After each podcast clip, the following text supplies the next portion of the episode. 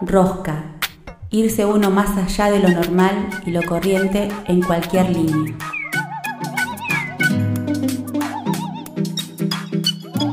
A partir de este momento le vamos a dar mil vueltas a las mismas cosas. La rosca, la rosca. El significado se lo das vos. Nosotros solo damos la vuelta. Se viene.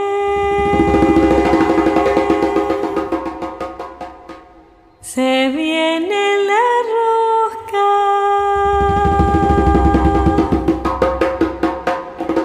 La rosca.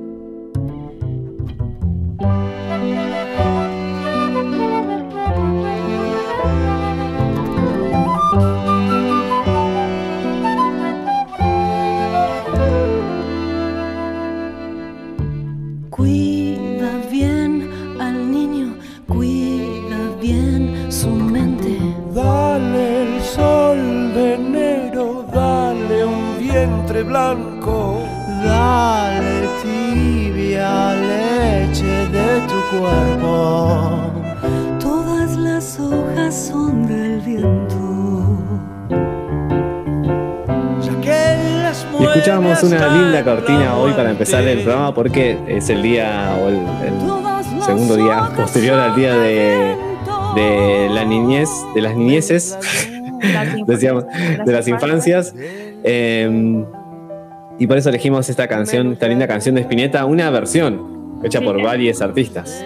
Sí, es una versión donde las voces, vamos a encontrar algunas voces conocidas como de Daniela Herrero, Manu Moretti, Franco Luciani, Lorena Estudillo, Laura Miller, Chino Laborde, Juan Pablo Fernández, Bussi, bueno, y así un montón de, de También vemos algunos arreglos de la guitarra, flauta, armónica, violín, bandoneón, así que una hermosa canción para también recibir eh, aquí en La Rosca el Día de las Infancias.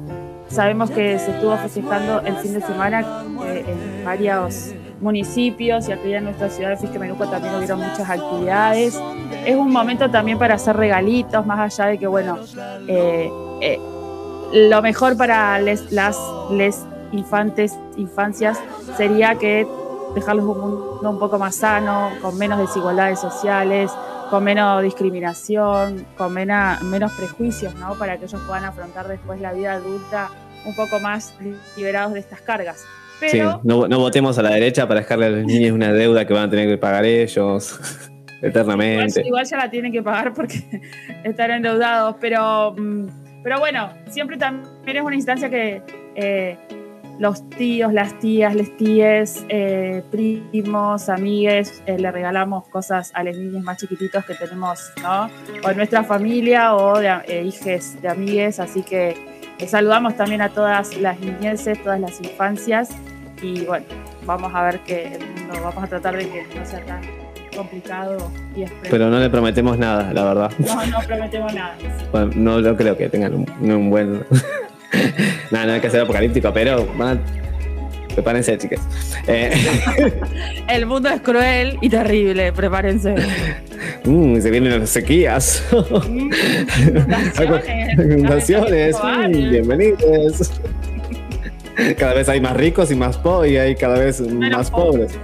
No, cada vez menos ricos, con más plata y más pobres. No creo que a ustedes les toque ser justo uno de los ricos.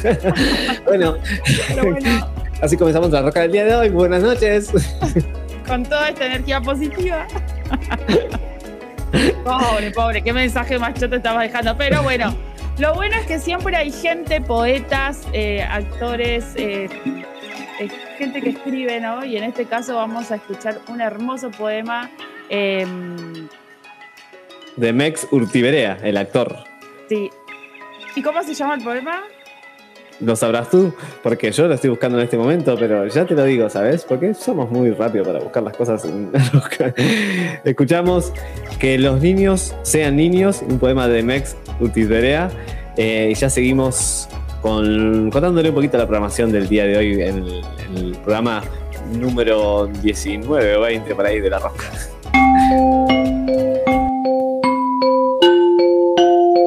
Que sean niños los niños. Que sean niños y no clientes de las compañías de celulares o vendedores de rosas en los bares o estrellas descartables de la televisión. Niños, no limpiavidrios en los semáforos o botín de padres enfrentados o repartidores de estampitas en los subtes. Que no sean niños soldados los niños. Que sean niños los niños, simplemente. Que no sean foto de un portal pornográfico. Que no sean los habitantes de un reformatorio. Que no sean costureros en talleres ilegales de ningún lugar del mundo. Que sean niños los niños y no un target. Que no sean los que pagan las culpas, los que reciben los golpes, los bombardeados por publicidad. Que sean niños los niños, todo lo aniñados que quieran, todo lo infantiles que quieran, todo lo ingenuos que quieran, que hagan libremente sus niñerías, que se dediquen a ser niños y no a otra cosa. Que no sean los que no juegan, los acosados por las preocupaciones, los tapados de actividades, que sean niños los niños y se los deje preguntar sin levantar la mano, formar filas torcidas, llevar alguna vez la bandera no por ser mejor alumno, sino por ser buen compañero. Que sean niños los niños y no los incentivados con desmesura a consumir todo lo que saca el mercado. Que sean niños y no los que aspiran pegamento en una esquina o fuman paco en otra. Tan de nadie, tan desprotegidos. Niños, no nombres que tienen que rogar por recibir el apellido paterno o la cuota de alimentos. Que sean niños los niños. Y que los niños sean lo intocable. Que sea la gran coincidencia en cualquier discusión ideológica. Que por ellos se desvelen los economistas de todas las corrientes, los dirigentes de todos los partidos, los periodistas de todos los medios, los vecinos de todas las cuadras, los asistentes sociales de todas las municipalidades y los maestros de todas las escuelas. Que sean niños los niños y no el juguete de los abusadores. Que sean niños, no el repetidor o el conflictivo o el que nunca trae los deberes. Niños, y no los que empujan el carro con cartones. Que sean niños los niños, simplemente que ejerzan en paz el oficio de recién llegados, que se los llame a trabajar con la imaginación o con lápices de colores, que se los deje ser niños, todos los niños que quieran, y que los niños sean lo importante, que por ellos lleguen a un acuerdo los que nunca se ponen de acuerdo, que por ellos se dirijan la palabra los que no se hablan, que por ellos hagan algo los que nunca hicieron nada. Que sean niños los niños y que no dejen de joder con la pelota. Que sean niños en su día, que lo sean todos los días del año. Que sean felices los niños por ser niños, inocentes de todo lo heredado. No somos tan románticos, pero somos un amor. La Rosca, un programa de radio.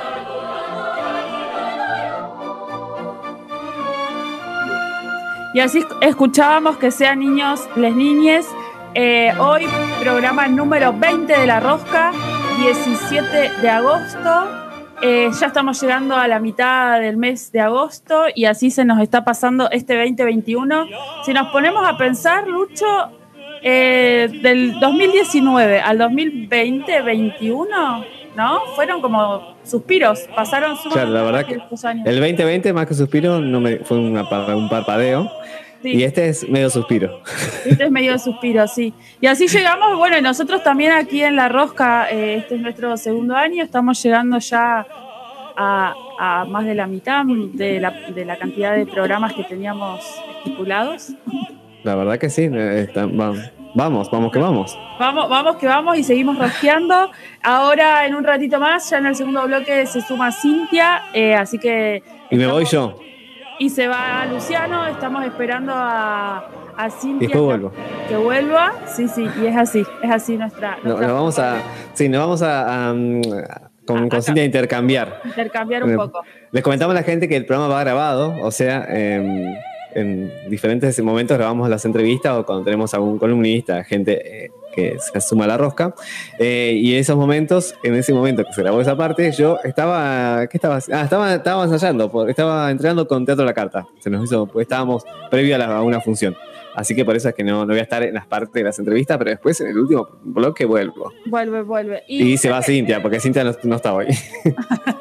No, y ya que estamos hablando de quienes nos acompañan, le mandamos un gran saludo, abrazo, beso a eh, Gastón Acosta, que está en la parte de la artística, siempre nos está acompañando y tirando ideas nuevas para la rosca, y a Sandy Giles, que está en los controles de la radio Antena Libre y es quien permite que el programa pueda salir todos los martes de 20 a 22 horas. Y ahora sí, llegó el momento de contar un poco a quién con quién vamos a estar compartiendo el tercer y cuarto bloque. eh, hoy aquí en La Rosca. Tenemos para empezar una entrevista a. Yo no estuve presente en el momento, pero les cuento. pues estuve chusmeando igual un poco la entrevista, eh, la grabación. Eh, es un actor eh, que nos va a contar una, una obra muy particular que están también llevando a cabo y además un camino que ha llevado él eh, al. Bueno, no sé si spoil- spoilear la entrevista. Casi que spoilear la entrevista. Mejor, ¿a quién vamos a tener el día de hoy? Sí, vamos a estar hablando con Leandro Stepanchuk. Él es, como bien decía Luciano, es actor, es director, también es docente, eh, trabaja en la Escuela de Bellas Artes allí en la ciudad de Neuquén. Tuvimos una, mira, casi que nos conocíamos con Leandro porque resulta que había empezado a estudiar geografía en el 2005 en la Universidad Nacional del Comahue. Se dio cuenta que la geografía no era para él y comenzó, ahí nos va a contar un poco sus orígenes. En el Como el 90% de la gente que hace teatro. que empieza en otra cosa y se da cuenta. No, y, y lo Que- importante también para invitar a la audiencia que se queda a escuchar a Leandro es que nos va a contar un poco eh, del transformismo, ¿no? Que él es un pionero aquí en la región y bueno, también nos va a contar de esta obra que se va a estar llevando adelante todos los fines de semana de agosto eh, en la ciudad de Neuquén, que es eh, Cabaret. Bien, genial. Perdón, erótica. Erótica. Erótica se llama. Eh, y también vamos a tener una, lo veníamos adelantando en los programas anteriores, una nueva columna que todavía no tiene un nombre definido, pero ¿a quién vamos a tener esa columna y, qué- y de qué nos vas a hablar? Muy bien, va a estar eh, Vanessa Jara en el tercer bloque. Ella nos trae un recomendado. eh, veníamos comentándole a todos que eh, Vanessa se sumaba con este recomendado de películas y también de series. Eh, Vanessa es docente de historia en la Escuela Media de la ciudad de Neuquén, pero también es una gran fanática de la televisión, de las series, de las plataformas. Sabe muchísimo. Una aficionada calificada. una aficionada calificada. ¿Y por qué digo esto? Porque no solamente se queda con la información de la serie, sino que te googlea a los actores, las actrices, los directores, eh, el contexto histórico. Si menciona alguna frase, no sé, de algún filósofo, también te la trae. Y en este caso, con Vanessa vamos a estar hablando de una serie que es Querida Gente Blanca, que está muy interesante porque volvemos a ver la cuestión del racismo tan arraigado en Estados Unidos. eh, que todavía no se va más allá de que ellos hagan películas eh, planteando otras posibilidades ¿no? para la población afroamericana. Eh, así que bueno, una muy buena opción también para escuchar de qué se trata Querida Gente Negra, eh, que es una serie que la pueden encontrar en Netflix y que Bien. Vanessa nos va a contar y también nos va a traer eh, como varios músicos eh, y artistas que hacen, y filósofos y políticos que hacen referencia también a la serie. Genial. Así que para no perderse el análisis de, de Vanessa, que eh, inaugura en este programa del día de hoy eh, su, su columna, así que un gusto que se sume a la rosca y que nos dé su mirada y sus análisis de lo que está, es básicamente de lo que ella eh, está mirando. Así que Claro. eh, Sí, sí. nos va a hacer una... Y nos No, va a recomendar de paso. Sí, y nos dice, no, no, no nos puede contar qué hacer con nuestra vida, no nos puede decir, no nos puede aconsejar qué hacer con nuestras vidas, con nuestros problemas en esta realidad social y ambiental tan complicada, pero sí nos puede decir en todo caso qué serie podemos ver y ahí nos tira muchos elementos históricos, filosóficos, artísticos. Eh, así que muy recomendado también el tercer bloque para poder escuchar a Vane con sus series y películas recomendadas. Genial.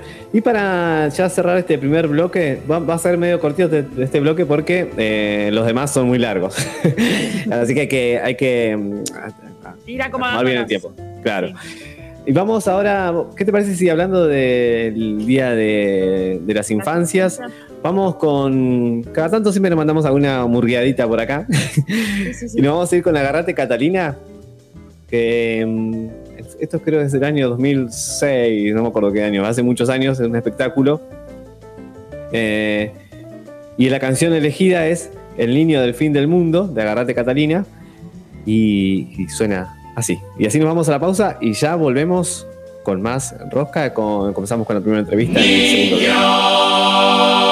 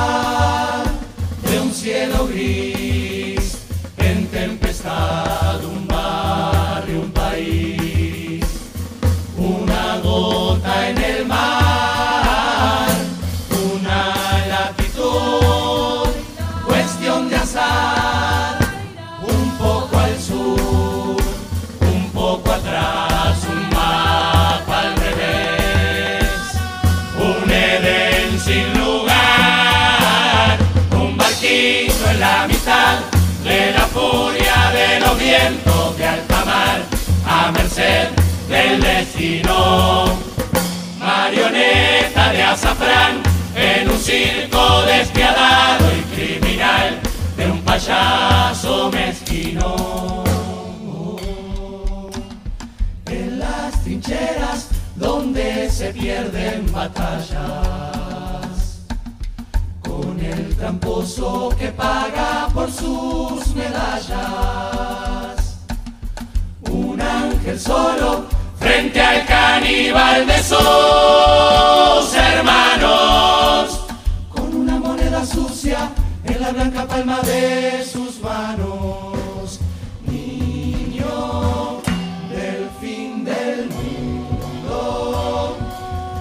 luz al final de mi llanto más profundo. Yo que fui niño hasta ayer y el mundo me ha matado alguna vez.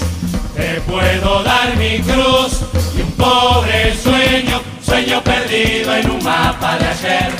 Viejo cuaderno sangrando poesía, la profecía tenaz de un mundo mejor. La canción para borrar de tus alas las cicatrices, contraseña para entrar al secreto de los felices. Cada vez que sale sol, serena y curiosamente, vas a sembrar con tu vida las perdido sobre un futuro recién nacido. Podrás construir en el barro nuevos mapas y nuevos caminos en la playa de los tiempos que vengan.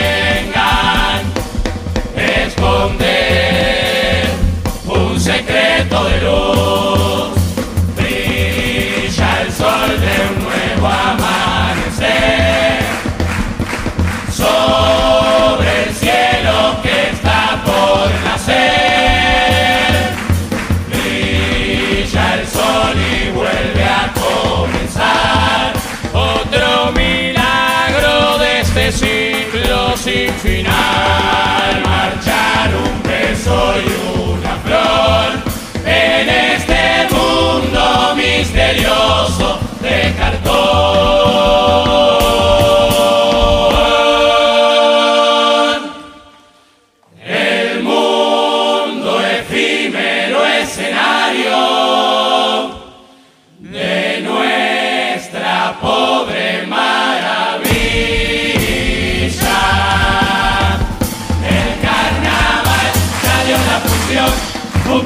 Perdido de trapo y cartón, descuelga banderines de color. En este cielo de carbón se va el camión, se baja el telón, la tiza de colores en un pizarrón. Agárrate Catalina, dice adiós, adiós, adiós.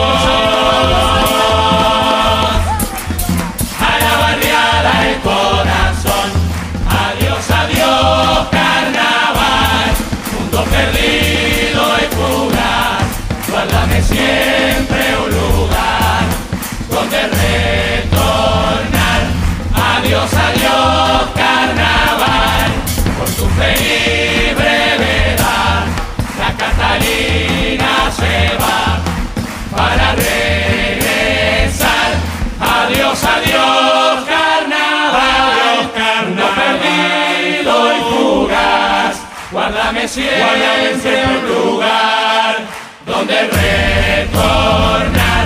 Adiós, adiós, carnaval, por tu feliz brevedad. La Catalina se va, la murga que se va.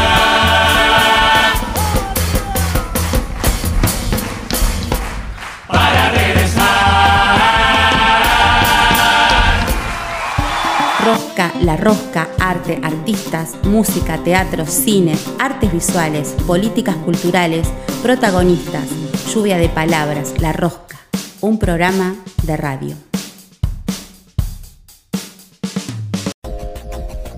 La rosca. La rosca. La rosca, un programa que da vueltas.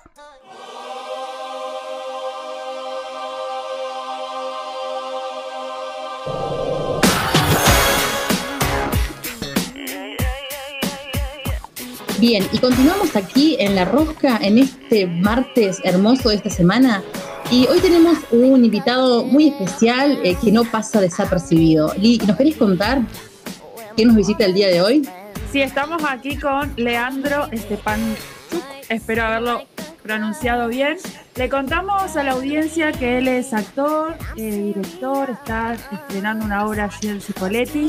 ¿Y cómo lo conocimos? Antes de darle la bienvenida también quiero llegar a esto porque gracias a las redes, desde La Rosca compartimos siempre todo tipo de, actividad cultural, de, bueno, en nuestra agendita ¿no? cultural siempre los espectáculos conozcamos o no a los artistas y de esa forma llegamos a Leandro, así que también para nosotros eh, es una tremenda alegría porque, eh, bueno, Leandro nos va a contar un poco de qué se trata esta obra que están eh, llevando adelante allí en la ciudad de Cipoletti. Así que, Leandro, te damos la bienvenida a La Rosca. Muy buenas noches, ¿cómo estás?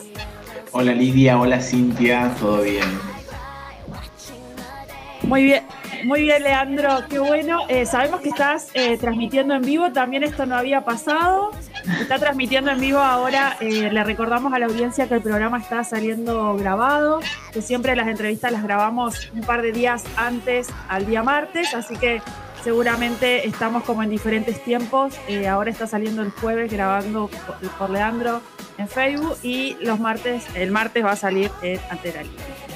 Leandro, contanos un poco cómo llega el teatro a vos, cómo, cómo, surge esta, este juego, esta inquietud, este, este quehacer artístico que llevas adelante. Bien, eh, yo creo que, surge, mm, o no creo, surge desde, desde mi madre, que bueno, yo era chico y ya me, incentivaba a jugar, a disfrazarme y demás. Mi madre trabajaba en el hospital de lunes a viernes y el sábado, que era como el día cuando también yo no iba a la escuela, y se aprovechaba para, para jugar, o sea, una- un sábado muy dinámico, ¿no? Y ahí empecé como a, vestirme, a disfrazarme, eh, a colocar música y a hacer playback sin saber ¿no? que me iba el, el día de mañana a dedicar a esto. Y después eh, llega un profesor de Regina en ese momento a la municipalidad a, a dar un taller de teatro. Y fue ahí que, que empecé a, a tomar clases de teatro donde iba una tía, eh, mi tía Marta, y mi abuela, que lo más eh, raro de todo esto era que mi abuela era de la cordillera, era analfabeta, no sabía ni leer ni escribir y se aprendía los textos, se los repetía y iba aprendiendo. Y hacíamos generalmente obras del grotesco y demás. Esa como la primera instancia, más allá que después en todos los actos escolares yo estaba eh, siempre anotado. Entonces, de esa forma llega un poco a través del juego y a través de la relación familiar, ¿no? Con tu mamá, con tu abuela. Con mi abuela, y después hay una obra que vi por primera vez que me llevó una prima, que era ya iba mucho al teatro, que venía acá a la Conrado, eh, que fue, yo tenía ocho años, se llamaba Simón y Eva, no me acuerdo, sé que no eran de acá, que era un elenco de afuera, y fue como mi primera obra que vi que quedé como, wow, esto es teatro. Eh, y así fue como fui, fui como metiéndome, ¿no? Fui como pasando por distintos talleres. Después, bueno, salí del secundario fui a hacer otra carrera, otra, otro estilo de vida. Hasta que un día, haciendo un taller, eh, una, una actriz acá de Neuquén, Rosita Chat, me dijo, no tenés que hacer ninguna otra cosa que no sea que estar arriba de un escenario. Digo, pero ¿se puede vivir de esto? Sí, tranquilamente. Me hice la carrera. Yo no sabía que se estudiaba para ser actor. O sea, para mí era como que te, sale. Un hobby, ¿no? Y ahí, bueno, de, abandoné una carrera que estaba haciendo en ese momento era geografía. Eh, compañero. Mira, o sea, no abandoné, había, ya tenía un año y medio y, eh, y empiezo a estudiar eh, teatro y fui llevando como las dos carreras juntas, es imposible porque cuando uno hace algo que no le gusta, no le pone onda, no le pone ganas. Y hasta que un día, un martes, me paré de cartografía a las seis y pico de la tarde. Decime quién era tu profesor de carto. Mira, se llamaba Mabel, una señora que usaba polleras de jean.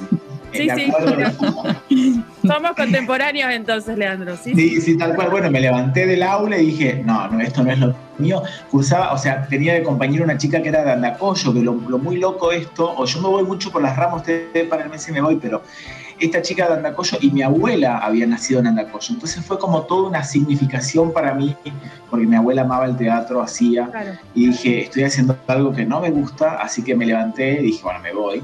Le expliqué a la profesora que no era nada contra la materia y, me largué de lleno a cursar. En ese momento fue en el 2005, en, en la EC, o sea, en la lechería, se le decía, porque antes había sido una lechería que quedaba en calle Carlos H. Rodríguez.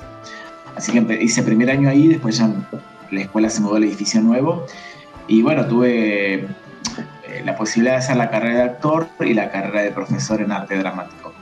Eso fue acá en Neuquén, ¿cierto, Leandro? Sí, fue acá en Neuquén. ¿Y en la actualidad qué, cómo se llama? ¿Una escuela? ¿Es un instituto de arte? Es la Escuela Superior de Bellas Artes Manuel Belgrano, que ah. queda en la calle Lanín tiene varias carreras, tiene la carrera de técnico, o sea, de actor, actriz, la carrera de profesorado en media de teatro y la carrera de profesor superior de teatro, que actualmente trabajo ahí como profe, y después tiene la carrera de folclore y de artes visuales. Me pega de cerca el folclore. Nos pega de cerca también a Lidia, estudiamos folclore también. Bien, Leandro. Cuántas casualidades. Después, después de cuando ¿eh? esto se corte, vamos a hablar un poco, Leandro. Uf, vidas pasadas, actuales, no sé. Ya compañeros, ¿eh? Dijiste geografía y a Lidia se le pintó un brillito especial en los ojitos, mira. Es una sonrisa. Bien, Leandro, actualmente vos querés eh, contarnos un poco de, tus propuestas eh, teatrales en las que estás trabajando, o cómo que comenzaste, o cómo abordas, qué teatro haces. Mira, empecé jugando, yo digo, digo jugando porque es como que el teatro es un juego, ¿no? Es, volver a, retomar eh, instancias para empezar a jugar. Empecé trabajando un texto en el 2006, cuando estaba en segundo año, de Urdapilleta, que se llamaba La Paralítica, que es humor netamente negro. Y empecé trabajando muy desde ahí y haciendo ya funciones al medio año de, del 2006. Eh, nunca se me hubiese ocurrido ser transformista, nunca, jamás. Eh, yo creo que fue un disparador como para empezar a jugar. Eh, y desde ahí empecé como, como a armar, digamos, hasta que me convoca un actor para hacer una obra que se llamaba Las Estúpidas de Siempre, que era un transformismo muy exagerado, grotesco, de un grupo que venía de una rama de Buenos Aires de, Caviar, que es un grupo de transformistas que ha dejado muchas huellas. del cual obviamente hemos aprendido, hasta que tuve la suerte, iba mucho a Buenos Aires porque mi mejor amigo vivía allá, y mm, conozco a un transformista que claro, era totalmente distinto, o sea, era lo más parecido a una mujer, el maquillaje, la estética y demás, y ahí me empecé como a formar y a la vez también instalé, digamos, lo que era un transformismo mucho más cuidado. Así fue que en el 2007 participamos de, de obras ya de selectivos, armó la primera obra que se llamaba Divas, eh, más bellas que nunca, éramos cinco transformistas en escena y, nos presentamos en un selectivo donde obviamente era rarísimo que en un selectivo del Instituto Nacional de Teatro haya una obra de transformismo y sacamos un segundo lugar y una mención a uno de los chicos como mejor actores y una mención como director.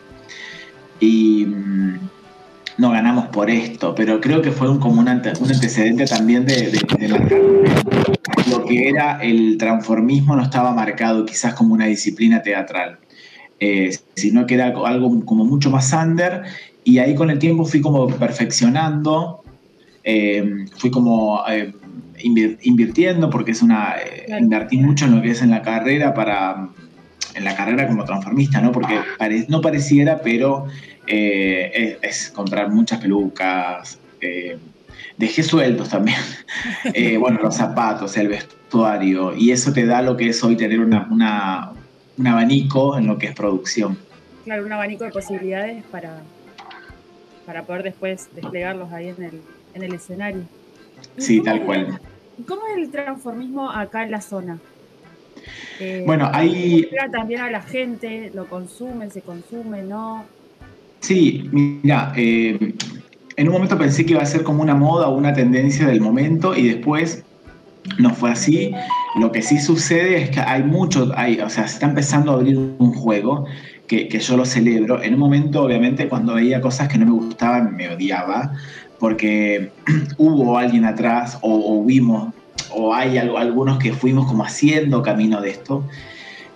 Em, obviamente que están las personas que se lo toman en serio, que se dedican a esto como una profesión, o las personas que, como decimos en nuestra juerga, por mariconear.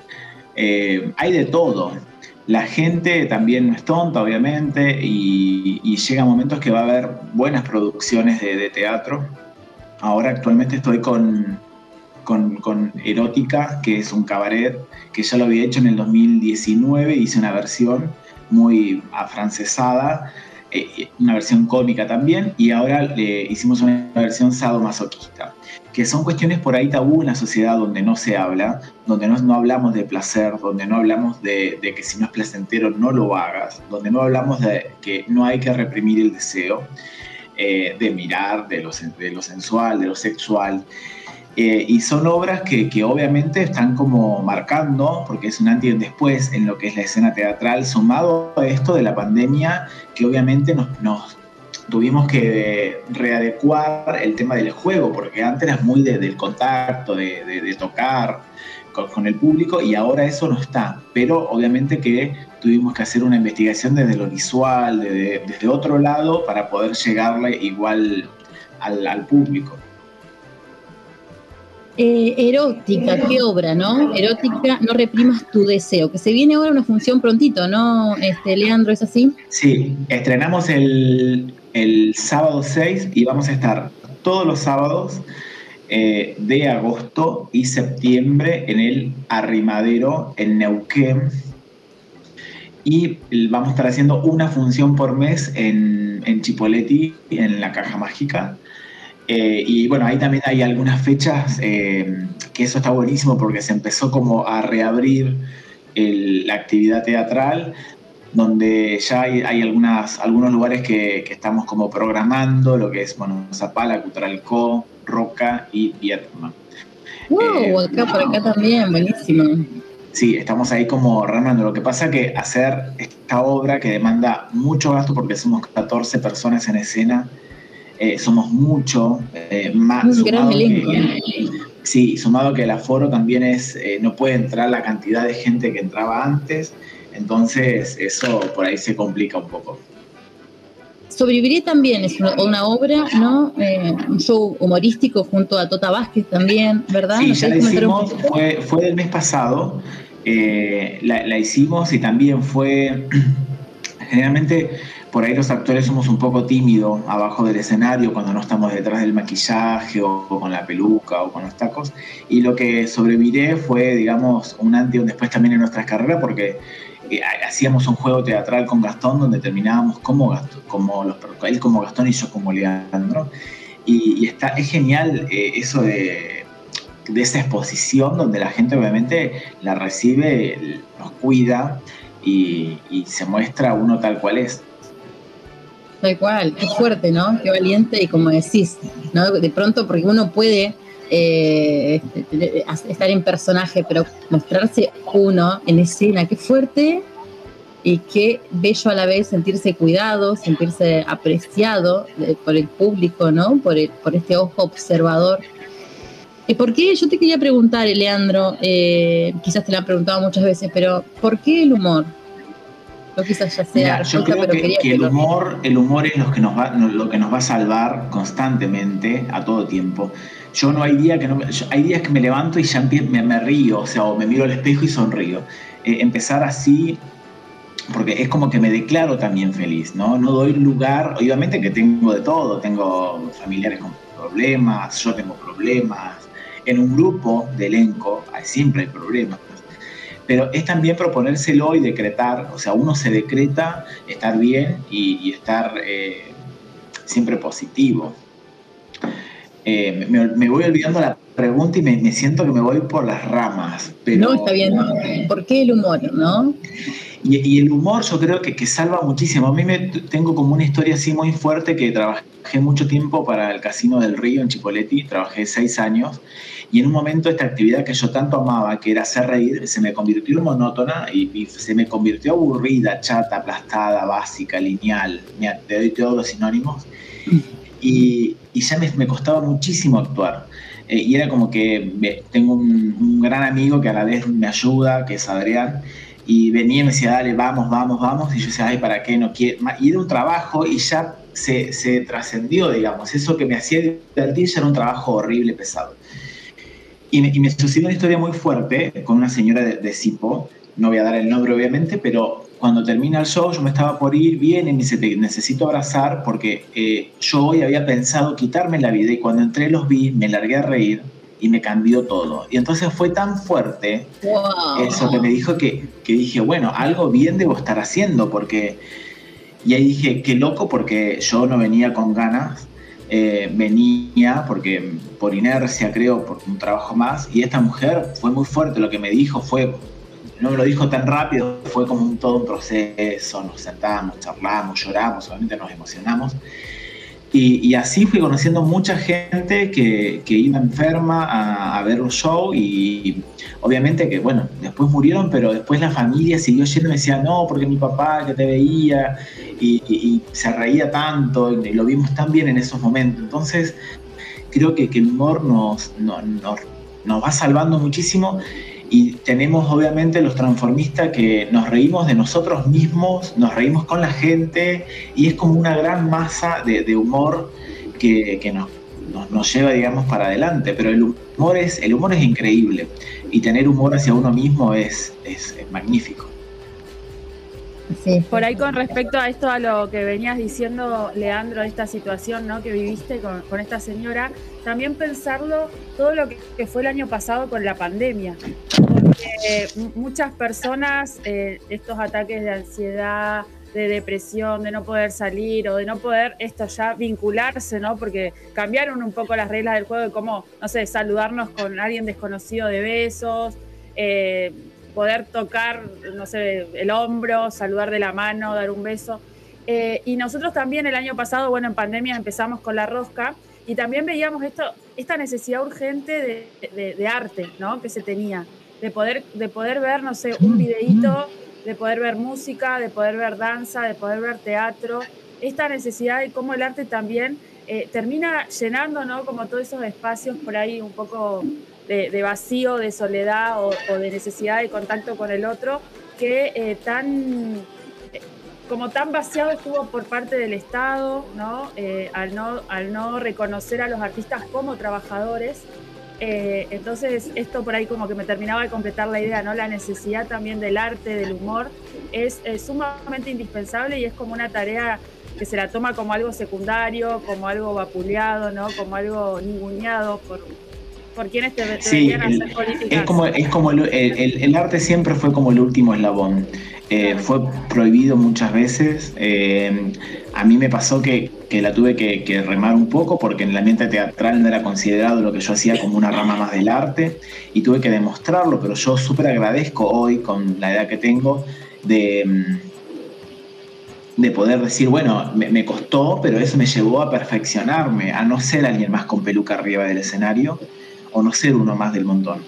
Eh, tuve que dejar muchísimas cosas de lado, que, eso por ahí no se ve, pero dejar obviamente familia, cumpleaños, pareja, eh, est- estar cansado y levantarme igual y maquillarme e ir y demás. Y en, y en pandemia pasó, sucedió lo mismo. Eh, ahí en pandemia nos dimos cuenta eh, que, que era súper importante poder tener artistas y a la vez en Neuquén tener artistas de buena calidad. Como también yo siempre digo que, bueno, por ahí no, no hace falta estudiar para ser actor, porque esto lamentablemente se nace o no se nace, pero el que también yo tuve la posibilidad, o unos padres que, que confiaron, que en su momento obvio que pusieron en tela de juicio vas a estudiar arte, y, y después pude demostrar que con el arte se vive, se puede vivir tranquilamente, eh, se vive normal, bien, es una clase más trabajadora, pero en, en pandemia fuimos los ulti, el último eslabón en volver y obviamente que acá yo no me creí el ombligo del mundo porque dije hay algo más importante que es una pandemia mundial que estamos atravesando. Eh, pasé por todos los estados como pasó la mayoría de la gente, pasé por angustia, pasé por no querer actuar más, pasé por hacer streaming y no sentir el aplauso de la gente ni la respuesta. Eh, pasé por enojo, pasé por volver y volver a fase cero y empezaba a ensayar. Pasé por todos los estadios, pero yo creo que de todos los estadios fue como que fui aprendiendo. Totalmente. Eh, así es. Leandro, yo tenía una- un- otro pedido. Estoy media. Pido mucho yo, ¿no? A veces tengo mis momentos. Soy muy cap- la capitosa de la rosa. Eh, si, si tuvieras que darle un mensaje a quien esté escuchando en este momento y que tenga curiosidad o sienta el deseo de acercarse al, transformismo y por qué no al teatro transformista, ¿cuál sería tu, tus consejos o tus palabras o tu, mensaje? ¿Qué les dirías? Mira, eh, yo creo que eh, ojalá puedan eh, nacer nuevos, nuevos transformistas, porque en mi caso ya voy grande, pero eh, lo, principal es eh, disfrutar lo que se hace y hacerlo con dedicación, porque uno está entregando algo y está cobrando por eso, entonces tiene que entregar un producto de calidad. Eh, los, los que han trabajado conmigo saben que soy muy rompebola para laburar, que no me da lo mismo un zapato negro que uno blanco, si el vestuario es rojo. Eh, cuando miro eso, miro todo. De hecho, tengo un elenco con 14, donde los 14 estamos con las uñitas negras pintadas.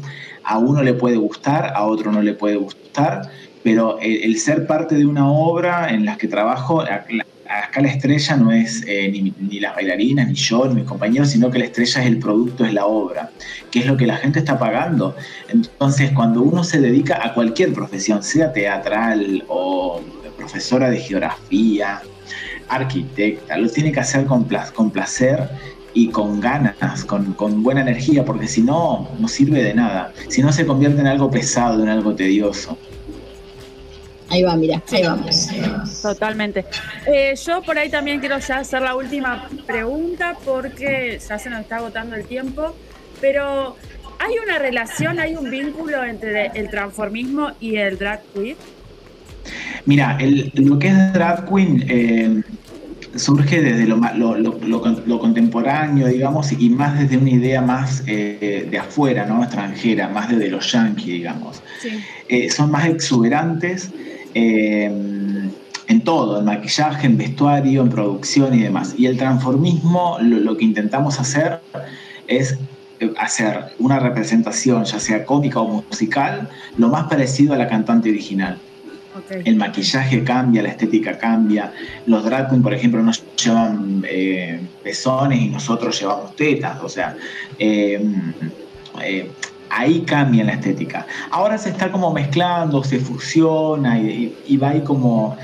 Pero para mí el, transformismo tiene más que ver con lo teatral, más por nuestros... Eh, los primeros pioneros del transformismo, eh, Tato Barea, Pilleta, Tortonese, que aún vive, eh, bueno, Gasalla, ahí tenés un clave ejemplo de lo que es el transformismo. Y, y, el, lo drag queen quizás eh, pega mucho más o va mucho más adecuado a lo que son las performances para, para, discos, para boliches, para concursos. Bueno, el transformismo también se concursa. Y ahora se está ahí como mezclando, que también está bueno porque hay como una fusión entre ambos. Por ahí, te lo preguntaba porque tengo como referencia un poco a la Bartolina Sisa. Ay, no lo ubico. Ah, bueno, ahí después te, voy a compartir unas cositas porque ella también plantea esta cuestión vinculada con eh, el drag queer como algo muy europeo, muy lejano ¿no? de lo americano y, plantea eh, como esta forma también de, no, sé si está bien decir eh, transvestirse o no, pero eh, ella lo trae como más local o más regional con sus atuendos propios de Cholita, pero sigue siendo drag. Entonces eh, es como una buena también como relación y vínculo entre lo ancestral y local, eh, en, contraposición con, lo europeo o con, lo de afuera. Por eso por ahí se me hacía como esto un poco esta esta vinculación lejana que podía llegar a ser. Claro, ya en el maquillaje te das cuenta. Eh, con eh, lo de nosotros sería, nosotros tenemos muchos términos, los transformistas, que decimos te maquillas más tipo tirando a conchita, o sea, más mujer. Eh, yo en mi caso no me tapo las cejas, un drag queen se tapa todas las cejas es como que va cambiando, se, colocan más accesorios, em, es más performático que, imitar a alguien. Claro. Bueno, no, está, está buenísimo igual por ahí tener estos parámetros, estas comparaciones, también para ir aprendiendo y sabiendo, ¿no? Eh, por ahí las diferencias. Eh, ya nos queda bastante poco tiempo, creo que nos quedan unos tres o cuatro minutitos, pero queríamos aprovechar, Leandro, para que nos vuelvas a, reiterar la invitación para poder ir a ver eróticas, los días, dónde. Bueno, vamos a estar todos los sábados de agosto y septiembre en el arremadero. Las entradas salen, eh, se venden por burbuja y burbujas de cuatro y de dos salen 800 pesos platea general y 1000 pesos la platea VIP, que la platea VIP incluye eh, champán y bombones. Es una obra de Samantha, que es la dueña de un cabaret, que después de un año decide reabrir el cabaret y se encuentra con también una ocupa, que es, una de, un, es un transformista. Tiene una mucama, que en este caso es, es chilena, que lo hace Eli Navarro y eh, convoca a todas las bailarinas y los bailarines para darle marcha a este cabaret que le pone una versión sadomasoquista. Eh, bueno, trabaja Eli Navarro, Gastón Latota Vázquez. Eh, eh, en asistencia en vestuario está Adrián Beberina, Valeria, Valeria está en la técnica y después en el, equipo de danza está Walter Pailacura, Cintia Belis, Priscila López, Natalia Barber, Gema Beltrán, Pablo Bilbao, Octavio Ibarne y Jesús Hernández muchos nombres. ¡Wow! ¡Qué elenco! ¡Qué, gran equipo de, trabajo! Sí, también. Ah, y lo interesante, lo interesante de la obra es que eh, la gente no entra al, teatro a ver una obra. La gente cuando ingresa ya está el teatro, o sea, ya entra un cabaret y la obra ya empezó. Entonces vos llegás y ya estás viendo teatro, no tenés que esperar 40 minutos a que empiece la obra. Ah, eh, justo para la gente ansiosa, ¿no? Que como yo, yo padezco ansiedad. Porque yo soy súper ansioso, así que está genial. es maravilloso, amo la sorpresa. La dirección de, erótica es tuya, ¿no? Eh, sí, hice la, dirección, o sea, la, creación también. Tengo a Cintia y a Walter que están en coreografías. Eh, después en todo. hay un grupo que nos autoabastecemos de, de, de las de, los, dones que tenemos cada uno. Eh, en vestuario está Adrián, que me arma un vestuario genial también. Tenemos sponsor, que eso agradecemos siempre muchísimo. Dos Ep Shop, uno de Sipo y el otro Cadena Neuquén. Y después, bueno, una de las chicas maneja todo lo que es la contabilidad. Las entradas se venden anticipadas por transferencia bancaria. Eh, Y bueno, tengo una forma muy loca de crear porque sigo creando con, con ideas. De hecho, anoche empecé a armar como el Erótica 3 para el año que viene. Eh, wow, de la una, nada. una primicia, una primicia, Sí, una pequeña voy, a- voy haciendo papelitos, ¿vieron los stickers con los que se pegan? Bueno, voy pegando en, en la puerta y ahí empiezo a armar la obra, a cranearla, me la empiezo a imaginar. Y trabajo obviamente desde la textura y el color, desde, desde ahí me empieza a surgir el formato de la nueva obra. Ya quiero estar ahí, ya quiero estar ahí. Tienen que venir a ver erótica. Tenemos que ir a ver Erótica. No nos podemos perder este espectáculo maravilloso donde hay muchísimo trabajo y un gran elenco. Este 15 de agosto, entonces, la obra Erótica por la Caja Mágica en Cipoletti. Y como para ir cerrando la entrevista, nosotros tenemos como una maña, una costumbre aquí en La Rosca, Leandro, de pedirle a nuestros invitados una canción que a vos te guste. ¿Querés contarnos? Mira, tengo gran fanatismo eh, por Liza Minnelli y creo que no, vi- viene muy bien para este momento justamente el tema cabaret. Buenísimo. Entonces, bueno, nos vamos a ir escuchando a Cabaret y vamos de esta manera a decirte, Leandro, muchísimas gracias eh, por estar, por pasar por aquí, por la rosca. Y bueno, este fue nuestro invitado del día de, de- de hoy, Leandro Stepanchuk. Muchísimas gracias, Leandro. Gracias chicas, gracias. What good is sitting alone in your room? Come hear the music play. Life is a cabaret, old chum. Come to the cabaret. Put down the knitting, the book, and the broom. It's time for a holiday. Life is a cabaret, old chum. Come to the cabaret. Come taste the wine. Come hear the band. Come blow your horn. Start celebrating. Right this way, your table's waiting. What good's omitting some prophet of doom to wipe every smile away? Life is a cabaret, old chum. So come to the cabaret. I used to have this girlfriend known as Elsie, with whom I shared four sordid rooms in Chelsea. She wasn't what you'd call a blushing flower. As a matter of fact, she rented by the hour. The day she died, the neighbors came to snicker. Well, that's what comes from too much pills and liquor. But when I Hola, interrumpo brevemente el programa para decirles que pueden escuchar esta y todas las entrevistas de La Rosca en Spotify, en formato podcast. Estamos como La Rosca Radio.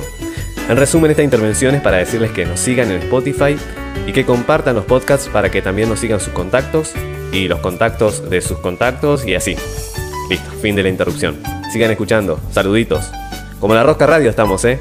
Ah, y si no usan Spotify, también estamos en Apple Podcasts, Google Podcasts, Overcast, Pocket Cats y Radio Public.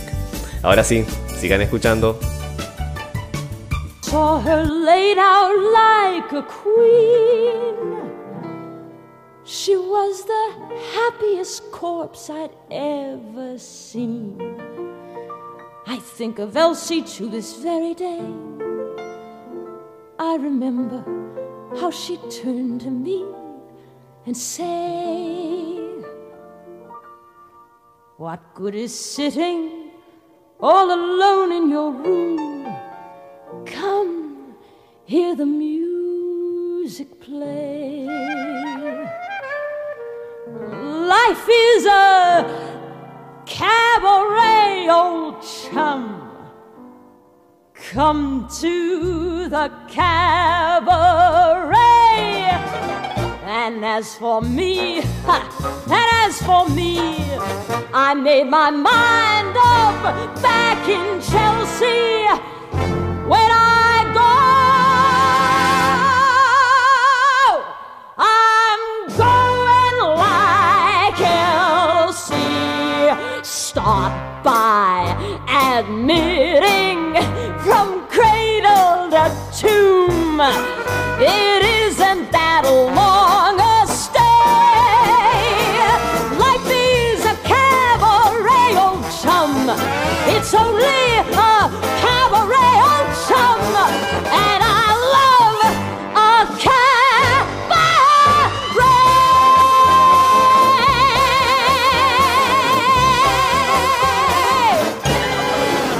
La Rosca, un programa que busca anunciantes, pero que todavía no los encuentra. Si querés apoyar el programa, comunícate con nosotros en nuestras redes La Rosca Radio, así, todos juntos. No somos exquisites y todo nos viene bien. La Rosca. La Rosca está en las redes. La Rosca está en las redes. La Rosca. Seguinos en Instagram y Facebook. La Rosca Radio, así, todos juntos. La Rosca. La Rosca está en las redes. La Rosca está en las redes. La Rosca. Seguinos en Instagram y Facebook. La Rosca Radio, así, todos juntos. La Rosca.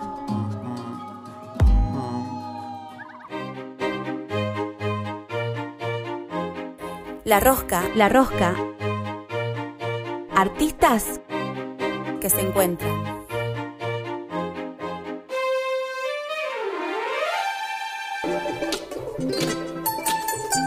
Llegamos al tercer bloque de la Rosca Radio y quiero que eh, retumben los aplausos en el estudio y en todo el valle.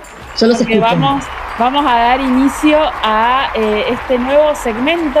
Estamos acá compartiendo el espacio virtual y de Meet con Vanessa Jaramillo desde Neuquén. Hola, Vane, ¿cómo estás? Buenas noches. Hola, ¿cómo están? ¿Cómo andan ustedes? Bien, re contenta Llegamos hasta allá. Llegamos, llegamos. Sí, la, la- la magia de la virtualidad, Vane. Vane, nosotros ¿Viste, tuvimos viste? el- el- el- el- el- ya cuando retomamos de la- la- la- esta segunda mitad del año con la rosca, le dimos un adelanto de esta nueva columna que vos nos traes. ¿Vos querés comentarnos ahora aquí en primera persona de qué se trata? ¿Querés contarnos un poco de tu columna para la rosca? Dale, dale. Bueno, básicamente la columna va a ser hablar de como yo les decía la otra vez, como ya hablar de la vida es muy estresante, vamos a hablar de series. Entonces no le vamos a, a decir a la gente qué hacer con su vida, pero sí le podemos sugerir ver series de televisión, charlar de algunas, algunas películas, eh, y bueno, ver cómo se cruzan algunas cosas también, ¿no? Con, con la realidad, también cómo intentan a veces reflejar o no la realidad. Y yo particularmente soy una persona que desde antes que fuera moda ver series, yo veía series. Ya, desde antes que existiera todo esto de WhatsApp, Telegram, Facebook. Eh, yo descubrí después, vieron que la internet vino para... Yo soy una persona antes de internet. ah. y entonces, bueno, eh, eh, siempre fui de ver series y seguir ciertas historias. Bueno, a veces me enojaba cuando al capítulo siguiente no tenía nada que ver con lo que venía, porque, bueno, en cuando los que empezamos viendo en la tele vieron que dependíamos de los canales de televisión, te levantaban la serie, te dejaban ahí pagando, bueno, y ahora tenemos esta maravillosa invención de Internet, nos trajo el streaming y las eh, plataformas de series, entonces, bueno, ahora me estoy desquitando de viendo series como... Muy bien, Bueno. Vanessa. La, la Sí, debería haber eh, eh, Juegos Olímpicos para que la gente de, de ver series. Ah, sería genial. O películas, esas cosas. Algo que los Claro. entenderían. Pe- Pero aparte yo doy fe de que Vanessa, he aprendido mucho con Vanessa de series, de música, eh, bueno, de Sí. historia, de militancia, ya no quiero seguir hilando un poco más fino porque no, no viene al caso, pero eh, es muy interesante porque Vanessa sabe mucho, Vanessa es profe de historia, pero Ah, aparte, sí, me había olvidado. sí, lo vamos a contar. Pequeño detalle. Es profe de historia, Pequeño pero aparte de, de- de- de saber la historia del mundo universal, de la Argentina regional o lo que fuera, también sabe mucho y es muy minuciosa a la hora de eh, ver una serie y poder ver cómo es el contexto, saber un poco sobre los actores, sobre el director, sobre la música. Así que por eso también este espacio está abierto para que. Vane, puedas plasmar acá toda esa información, ese bagaje y conocimiento que no puede quedar solo en tu cabeza, sino que lo tenés que compartir. Hay que compartirlo, viene, ¿no? sí, sí. Esas curiosidades que vienen a eh, vienen como a amortiguar un poco más y a como a condimentar un poco más la serie misma, por así decirlo de alguna manera. Eh, sí, sí, bueno, yo he visto series en las que he llegado a, a leer libros por culpa de la serie, entonces de, de- entro en foros de debate, de, entonces, bueno, qué sé yo, por ejemplo, yo soy fanática, fui fanática, porque ya estoy medio peleada con esa serie, no la voy a volver a ver. Opa, no la voy a volver a ver, estoy hablando de Juego de Tronos, mi No. corazón quedó destrozado con la última temporada, yo no pienso volver a ver esa serie, Pero eh, yo leí los libros después y después entraba a los sitios de debate, bueno, y, y me reía mucho porque había hay, hay varios niveles de debate, ¿no? Entre los, los que adhieren a las casas, las teorías que hay sobre la serie, que, eh, que había sobre la serie, que después al- en la 8 creo que se nos partieron todas las teorías, y después hay un debate entre el que leyó los libros y el que vio la serie. Entonces hay, hay todo un grupo es un clásico. Y a veces pasa que los que somos demasiado obsesivos con algunas, como yo, por ejemplo, que eh, eh, empiezo a buscar más información, después cuando debato con alguien digo, ¿cómo no te vas a dar cuenta si esto estaba acá o allá, qué sé yo? Y parezco re loca con esas cosas, pero bueno, qué sé yo, hay, es las cosas que a uno le gusta. Y le- está bueno porque... la- Sí, sí, sí, vale, sí. Sí, decía que por ahí em, eh, se ha abierto todo un mundo también con esta serie, algunas series que, que- que tienen como una historia con libros atrás o, o películas anteriores y demás. Y, y después, bueno, debatir y compartir el gusto por determinados personajes o discutir determinadas tramas. em, eh, es muy interesante también porque permite discutir también, em, siempre hay visiones de la realidad en todo esto, ¿no? Entonces lo estamos discutiendo ahí todo el tiempo en, que es más fácil por ahí discutirlo en las series que discutirlo sobre la vida, que me parece más fácil resolver eh, sobre la ficción, pero bueno, la ficción también nos permite repensar la realidad, eso es una, una cosa que, que sirve Así es. pensar. Y hoy, en el día de hoy, ¿qué nos traes, Vane? Para, para... Bueno, hoy traigo una serie que yo cuando la escuché mencionar a alguien, eh, este, la busqué y estaba está en Netflix y me, me llama la atención que no tenga tanta repercusión como debería tener porque es una serie muy interesante que se llama eh, Querida Gente Blanca o The All With White People, sería en inglés, perdón, en mi inglés. Eh, sí, acá es una serie que hablamos mal el inglés, así que está, está Claro, to- todos fuimos a la escuela de, de. Carlos Tevez. Very difficult. claro. Anduvimos ahí con el Apache, así que quedamos ahí. Bueno, esta serie eh, eh, tiene una, una película anterior que también fue producción de Netflix, es una producción original de Netflix, y quizás también por lo que trata y por ciertas características particulares puede ser que no sea tan conocida. Pero es una serie que trata sobre la vida de un grupo de jóvenes negros, estudiantes universitarios, que eh, transcurren eh, van a la universidad, ¿no? Y pone de relieve que es ser negro en Estados Unidos, incluso pensándolo, si uno lo piensa, ¿no? Eh, lo que es ser universitario en Estados Unidos también refleja que sos parte de un grupo que tiene ciertos privilegios. Bueno, la universidad no es gratis. Y bueno, la serie va contando lo que eh, se ha dado a llamar como racismo institucional, como el racismo como, como eje organizador de la vida social está metido también en las instituciones, bueno, y en este caso la universidad. Pero en realidad el racismo también hay que pensarlo, y esto retomando una lectura de, de alguien que yo particularmente admiro muchísimo, una gran pensadora, que es Angela Davis. Eh, ella es una, una activista, luchadora de toda la vida, una mujer negra. Eh, el racismo fundador de Estados Unidos. O sea, Estados Unidos se funda sobre la cuestión de tener esclavos negros trabajando en los campos de algodón y eso permitió eh, que se formara el poderoso Estados Unidos, como después viene la revolución industrial y el algodón sirve para las máquinas que están en Inglaterra, que después Estados Unidos también las va a tener. Pero una vez abolida la esclavitud, dice Angela Davis algo así en un libro que se llama Raza, Clase y Género, que es muy interesante para mirarlo, para leerlo. Es un clásico ya, pero es muy interesante igual.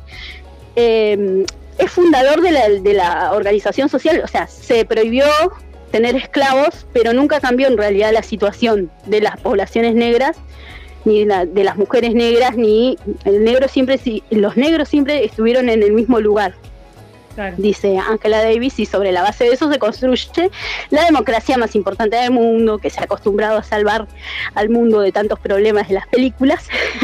ya después la realidad lo estamos viendo que no es así, pero bueno. este, bueno, y mm, volviendo a la serie, eh, retoma un poquito de la película, pero charla más sobre eh, cuestiones que eh, es entretenida porque es bastante satírica, se, ríe bastante de la cultura norteamericana, del lugar donde ponen a los negros. de- ellas en, en cierto momento se sientan a ver tele y miran series protagonizadas por negros, entonces se ríen de cómo los estereotipan ahí. eh, y hacen como un consumo irónico, entonces ciertos comentarios, bueno, y uno se- si se pone a pensar, por ejemplo, yo estaba pensando el otro día, ¿cuántas series de las que yo he mirado están protagonizadas por negros? O por eh, personas racializadas, de otro grupo latinos y demás. En general las series son todas de gente blanca. sí, eh, qué sé yo. Friends eran todos blancos para empezar. No había un negro ahí ni por casualidad. Una serie que nos marcó los 90. Y eso, La bueno, niñera. eh, también muestra. ¿No? La niñera, bueno, la niñera había un grupo que son los judíos, representados en la figura de Fran. Después está eh, el señor Sheffield, que es inglés, pero no hay negros casi prácticamente. Después aparece, en algún momento aparece novio de la, abuela Jetta. Amamos a la abuela Jetta. la, la abuela Jetta es el mejor personaje de la serie. Eh, tiene un novio negro en un momento así. Y en general, bueno, después está. Ella se burla todo el tiempo de eso y ellos están burlando de un par de series que por ahí se nos escapan, pero hacen referencias a la cultura norteamericana, a la cultura, lo que llamamos cultura popular, y el rol que les ha dado. Y muchas, y van mostrando, es llamativo porque eh, a mí me causa gracia porque siempre aparece un blanco diciendo alguna tontera, digamos, y lo dice, algunos hasta lo dicen como, como diciendo algo copado, ¿viste? Eh, o pidiéndoles permiso para hablar y no, nunca, es como que nunca terminan de caer que están insultando, están re- reflejando, incluso cuando se quieren hacer los piola, los progresivos, eh, siguen reflejando ellos mismos en lo, lo profundo que está el racismo metido. Claro. Y la, la serie lo refleja. Y la serie incluso, eh, eh, esto para pensarlo también, porque el racismo es, es- forma parte de la organización social, pero también está subjetivamente metido dentro de nuestro. Podríamos pensarlo así también.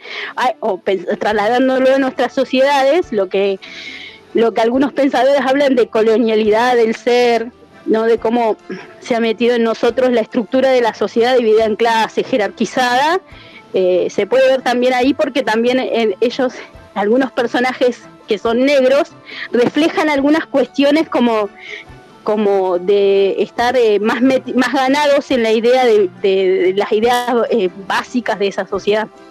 Entonces, bueno, van cuestionando eh, estas, eh, todas estas cosas y van también planteando, porque eh, si bien no tiene como un protagonismos claros, pero la primera temporada es más protagonizada por Sam, que es una chica, Sam White, que es una chica que estudia cine y que ella tiene la particularidad, y es un problema también, eh, de que su papá es blanco.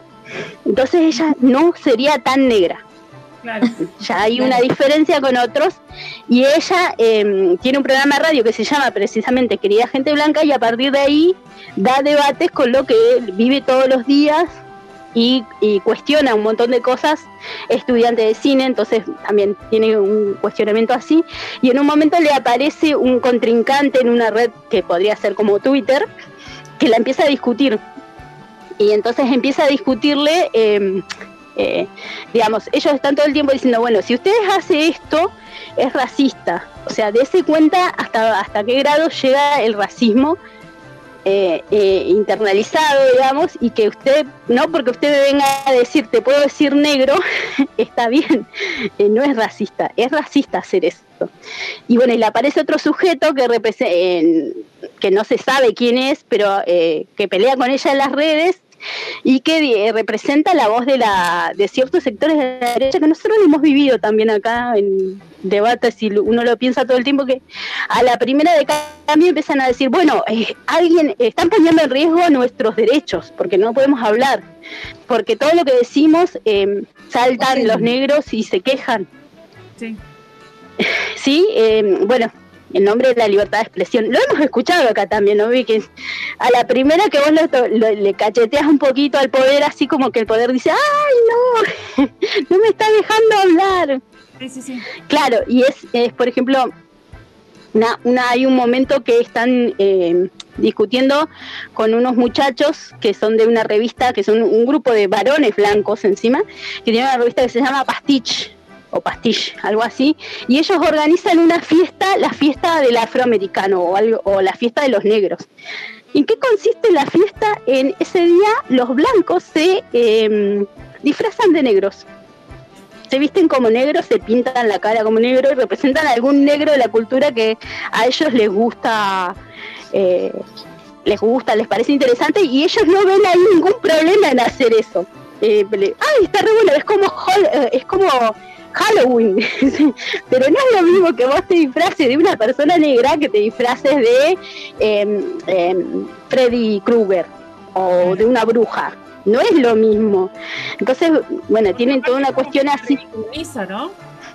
Claro, ridiculizás al otro, eh, eh, exaltás ciertas cuestiones de las que te vas a burlar, pero además te estás con- conviviendo todos los días con gente negra, entonces ¿cómo, ¿cómo vas a hacer eso? Por lo menos date cuenta.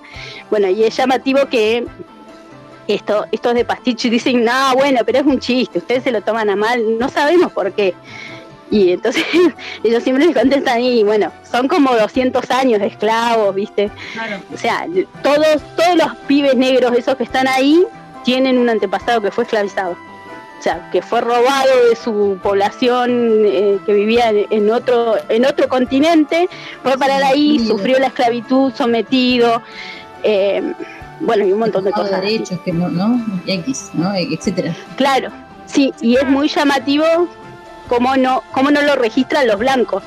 Ojo, que yo lo pensaba, esto pasa acá también. Sí. Sí, Estaría bueno que hubiera una versión de la serie para acá, nos, nos encontraríamos con cada cosa.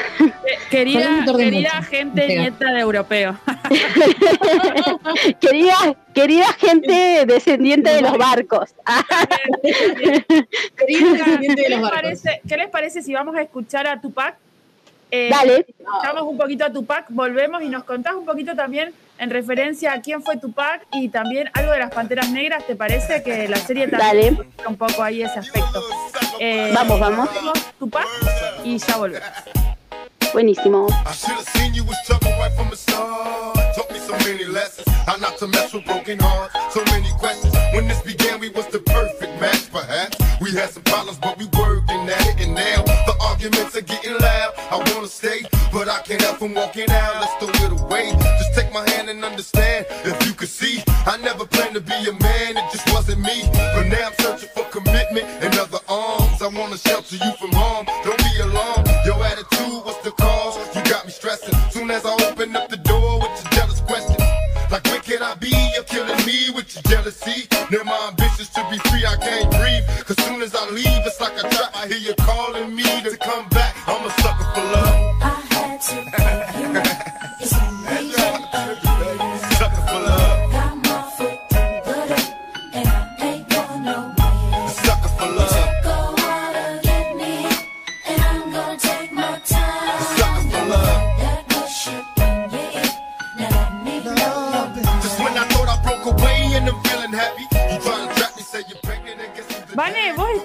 sos muy manija, muy rosquera, también por eso estás acá en este espacio. Sé que estuviste investigando. ¿Quién fue Tupac? Tupac fue un- uno de, de los mm, más interesantes eh, em, raperos negros norteamericanos. Eh, llegó a hacer películas, incluso hay una serie de, hay documentales también. Bueno, él, mu- él muere en circunstancias bastante, bastante discutidas todavía, que parece ser que habría sido un intento de, de asesinato, otros hablan de un problema con las drogas, porque vieron que los raperos norteamericanos están como eh, Estigmatizados. recontra estigmatizados también. Sí. Sí, sí, y, y se han asesinado entre ellos, pero parece que representaban bandas, bueno. Y eh, él eh, murió en una circunstancia extraña. Eh, él toma el nombre de Tupac por Tupac Amaru, o sea, por reivindi- reivindicando al, descendiente, eh, al, último, a uno de los últimos incas. Y además él, yo de- lo supe, después me enteré que es eh, sobrino de Asata Shakur, eh, que era una militante del partido Las Panteras Negras y ella eh, fue perseguida en Estados Unidos, fue perseguida y está condenada a muerte, no está en Estados Unidos, se escapó. Se cree que anda por ahí en algún país donde Estados Unidos no puede entrar.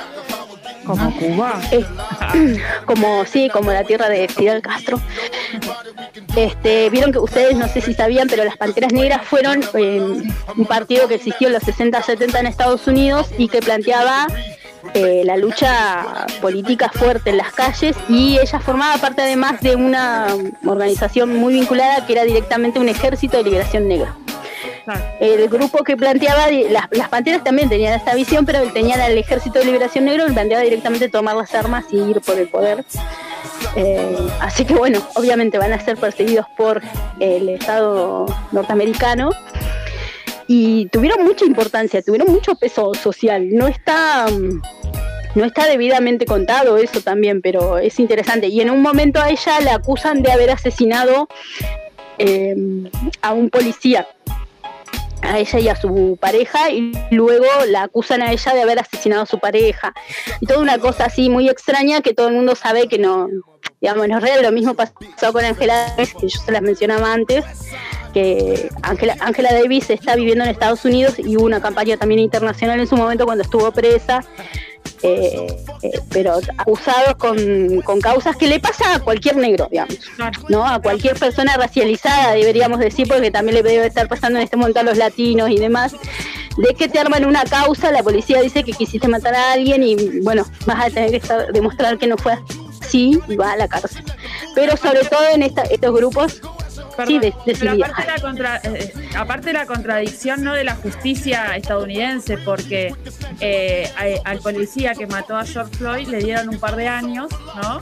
Cuando si un negro mata a un policía puede ser muchísima más cantidad de años o la pena de muerte, como vos venías diciendo. Entonces ahí ves las contradicciones de la justicia yankee. Yankee totalmente. Bueno, y esto volviendo porque en la serie la mencionan, Ayata Yakuri es una de las pensadoras, eh, es una pensadora, también era feminista, era una pensadora, escribió muchos libros y bueno, ellos la mencionan y ahí vamos viendo los vínculos de que nosotros, por ejemplo, no conocemos mucho de cultura negra, o sea, de lo de, lo de artistas negros en, eh, de lo que han aportado. Y, por ejemplo, hay un momento en que, en que debaten sobre Elvis. Eh, tienen varios momentos así que a mí me gustan. Es que debaten sobre Elvis porque los, los, los negros dicen el rock lo inventamos nosotros. Claro. Pero ustedes se lo apropiaron y Elvis se apropió el rock y le pusieron el nombre del rey del rock cuando eh, Chuck Berry, Rosetta Tarby y un montón más venían haciendo rock antes y era nuestra música y ustedes se lo apropiaron porque también culturalmente tiene que ver con esta, no sostener el poder, las luchas de poder también tienen que ver con la cultura, como apoderarse de ciertas cosas y cambiarle el sentido rebelde o disruptivo que puedan tener las cosas. Y en general nosotros no tenemos mucha idea de la cultura negra porque vemos lo que decíamos antes, o sea, siempre vemos blancos. Parece que los únicos que hay en Estados Unidos son blancos y los negros siempre han tenido eh, roles bastante eh, disminuidos, ¿no? Un personaje, un personaje secundario. O se caracterizan en un momento por ser divertidos o por bailar. Son divertidos. Vieron que, claro, el príncipe del rap, por ejemplo, que era la serie con la que se hizo conocido Will Smith, era de divertido, una familia negra, son todos divertidos, así.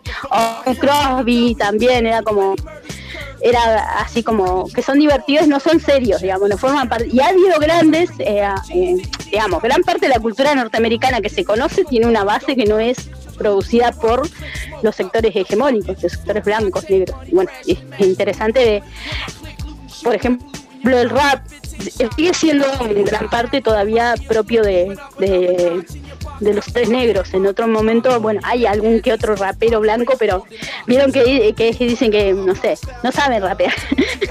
no saben porque eso tiene que ver con el negro, con ser negro. Bueno, y mm, ¿a qué venía? Ah, esto que hablábamos recién ya me voy, yo me pongo a hablar y me pierdo.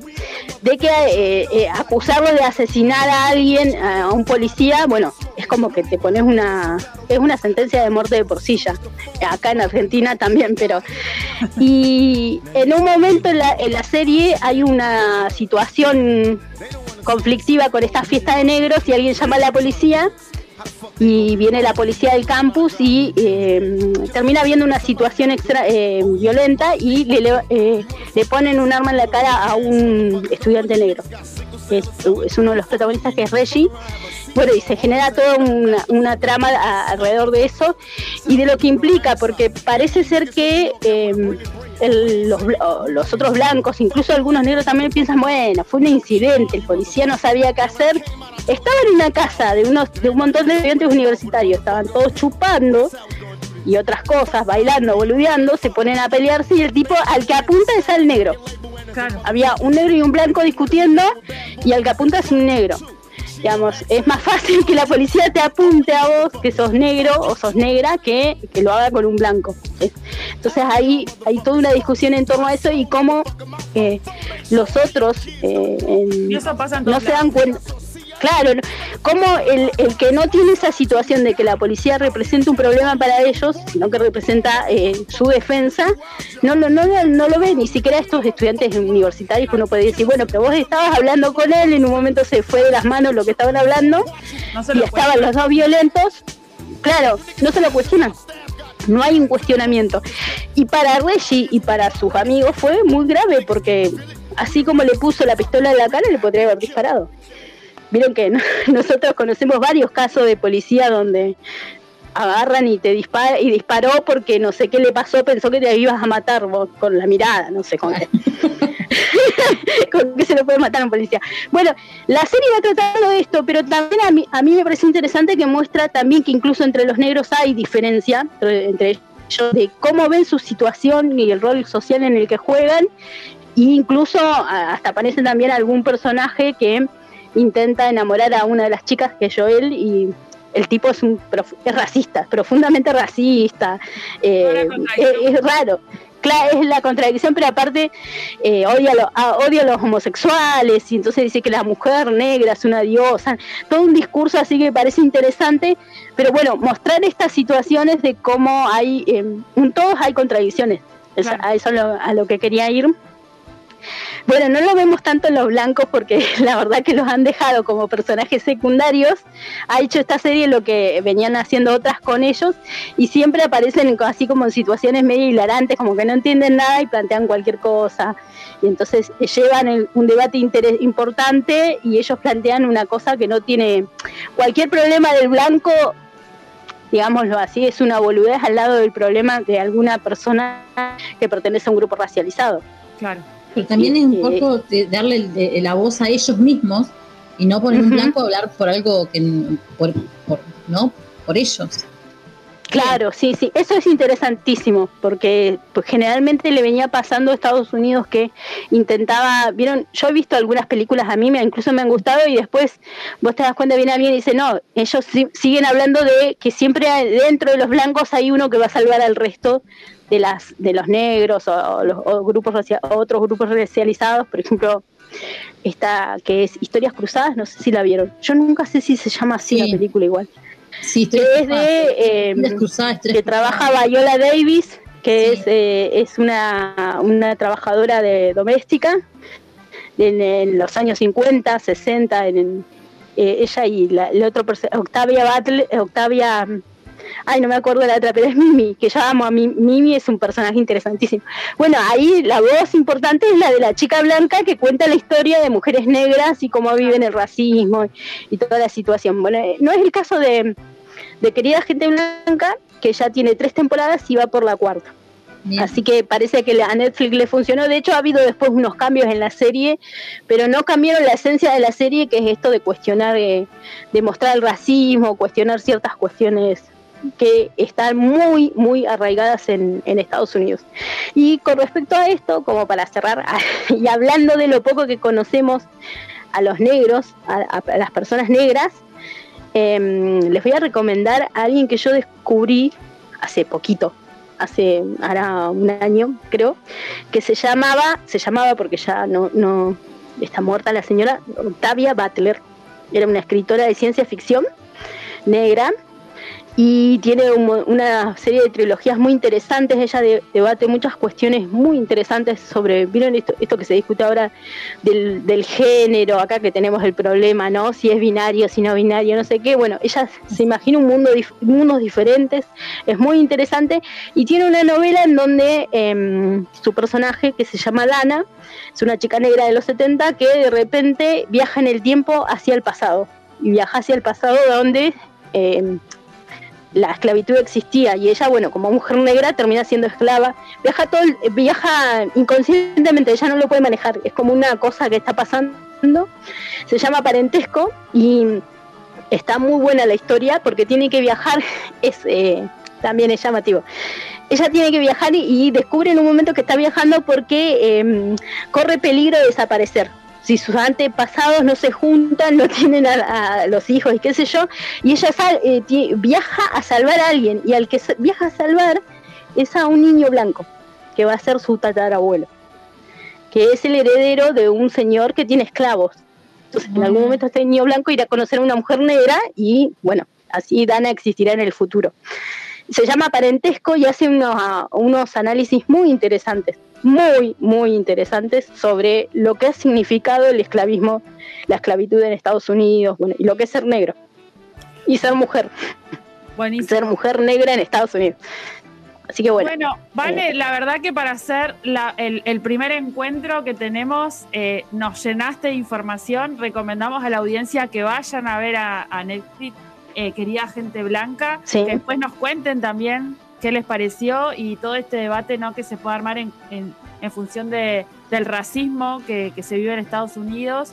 eh, y de la población negra y bueno, no nos tenemos que ir tampoco tan lejos para poder encontrar esos elementos también aquí en nuestro territorio. Con esto y vamos, estamos escuchando ya de fondo a, a Rosetta Tarper, nos vamos eh, y nos volvemos a encontrar en la próxima recomendación que nos va a hacer Vane eh, con películas y series y demás. Muchas gracias, Vane. A ustedes y a la audiencia por escucharnos. Hasta la próxima. Hasta la próxima. Oh yeah!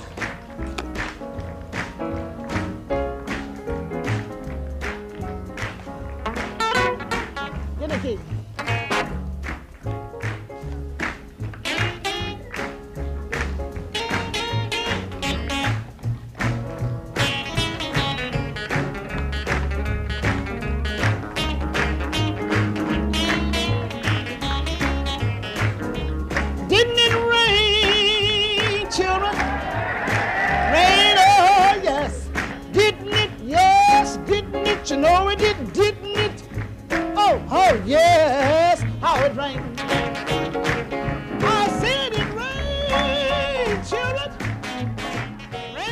La Rosca está en las redes. La Rosca está en las redes. La Rosca. Seguinos en Instagram y Facebook. La Rosca Radio. Así, todo junto. La Rosca. La Rosca. Herramientas para no hacer nada. La Rosca. La Rosca. El placer de sentarse a escuchar y pensar. O a pensar sin escuchar. O a escuchar. O a escuchar. O escuchar. O a- Se armó la rosca. La agenda cultural de la región, la agenda cultural en la última vuelta del programa.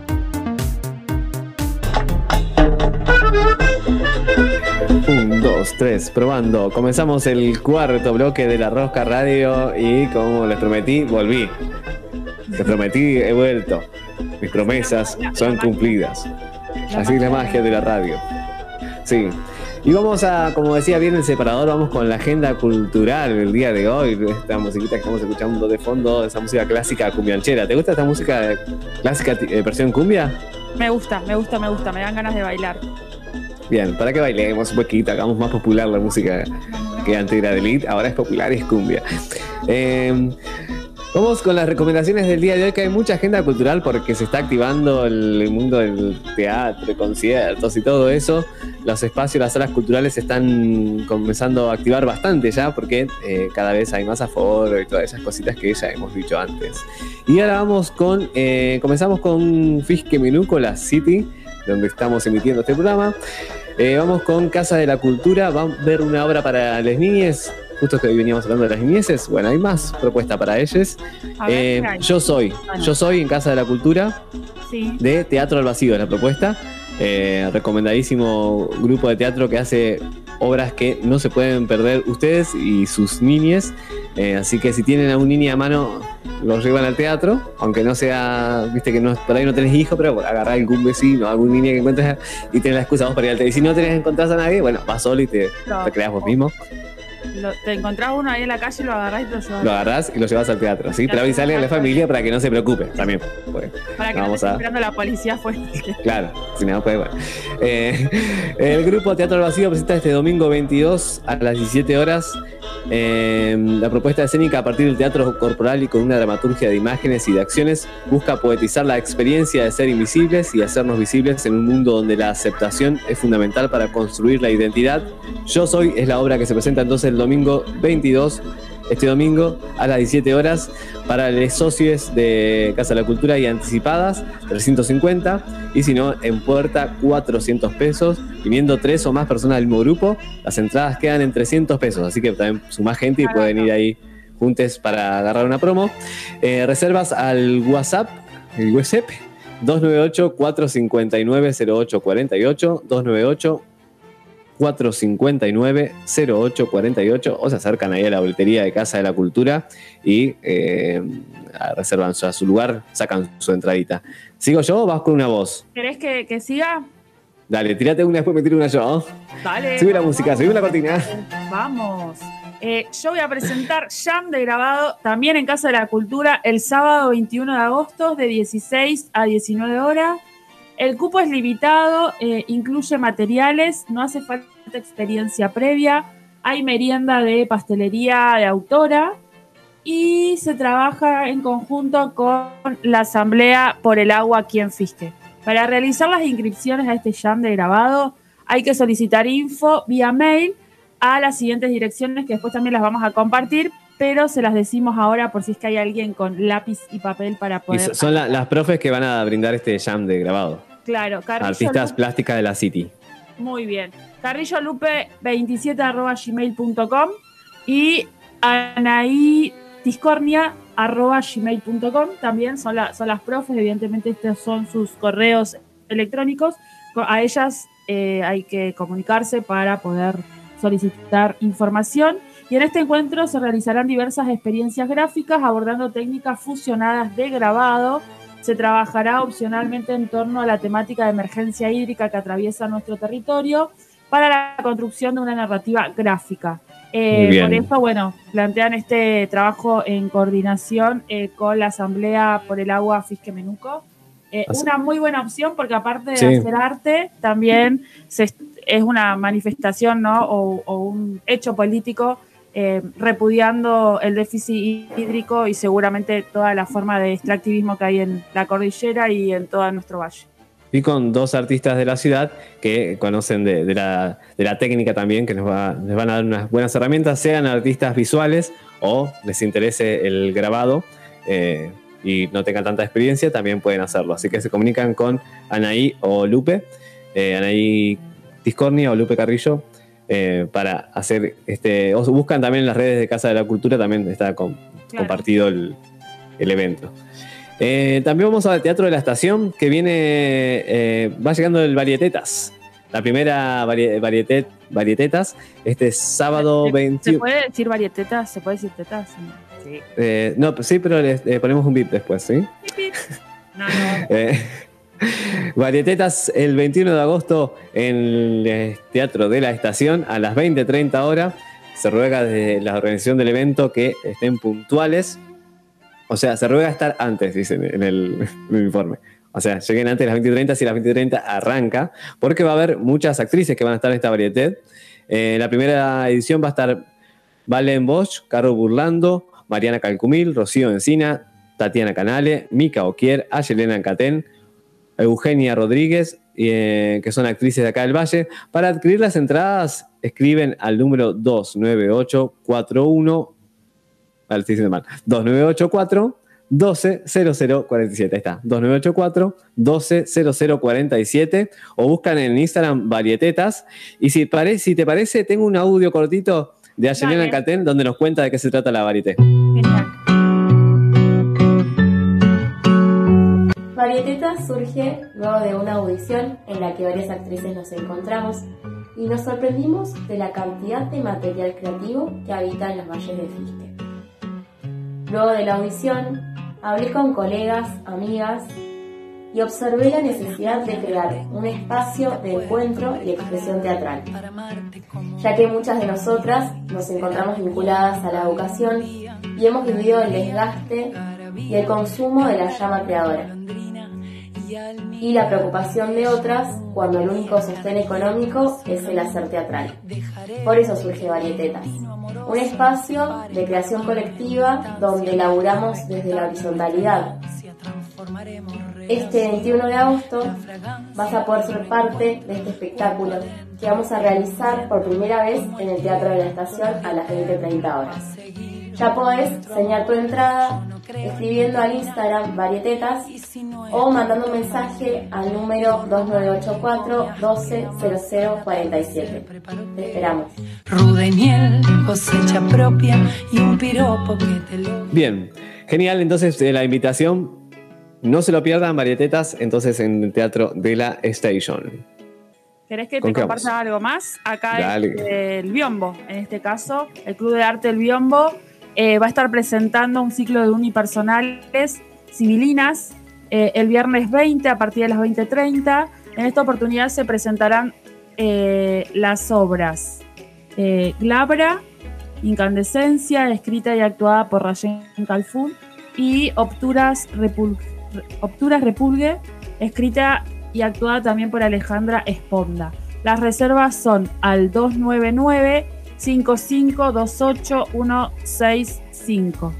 Eh, y también les recordamos que en el teatro, el Club de Arte El Biombo, se va a estar llevando, como vinimos avisándole durante todo el mes de agosto, eh, se está llevando adelante el eh, decimocuarto Festival Internacional de Títere. Este es el último fin de para poder aprovechar, así que bueno, también se pueden comunicar y pueden ver cuáles van a ser las obras. Recordemos que los sábados son las obras internacionales y los domingos las obras nacionales. Hay modalidad presencial y virtual, eh, así que les recomendamos que eh, si no siguen al Club de Arte del Biombo, lo puedan seguir en las redes sociales, tanto en Instagram como en Facebook. Todo el tiempo están subiendo videitos y contándonos un poco de qué se tratan las propuestas, eh, en este caso de, de los títeres ¿no? que se están llevando adelante, Así pero es. también otras propuestas en función Est- Está el link también para entrar y, y poder pa- em, pagar tu entrada o, o la gorra virtual que es para las, las internacionales que son por YouTube, que son online, son virtuales las funciones, entonces también está en la forma de que ustedes pueden pagar.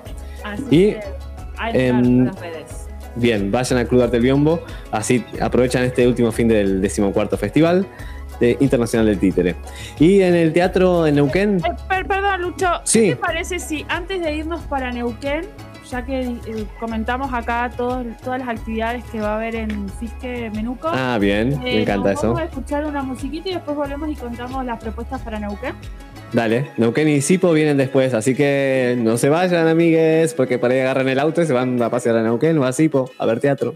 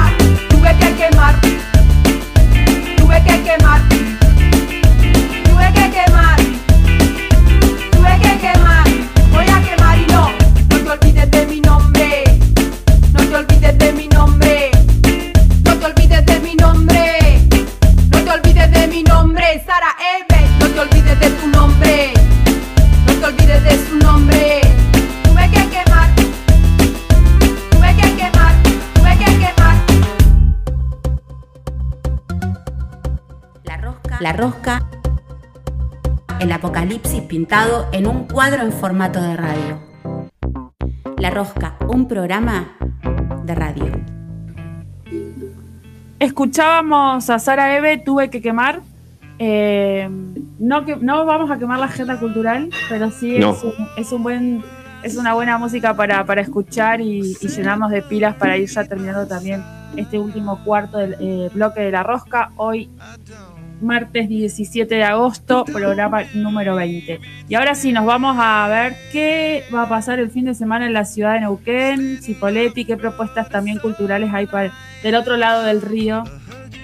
Cruzamos el puente y nos vamos a Chubut 240, donde está el Teatro Ámbito Histrión. Eh, todos los viernes de agosto a las 21.30 horas, la noche de las torridas, mujeres arrancadas de su tierra, de su tribu, mujeres violentadas por su goce de algunos, para goce de algunos, perdón, mujeres que lucharán con todas sus fuerzas para volver a su hogar. Ellos tienen el poder, ella la fuerza.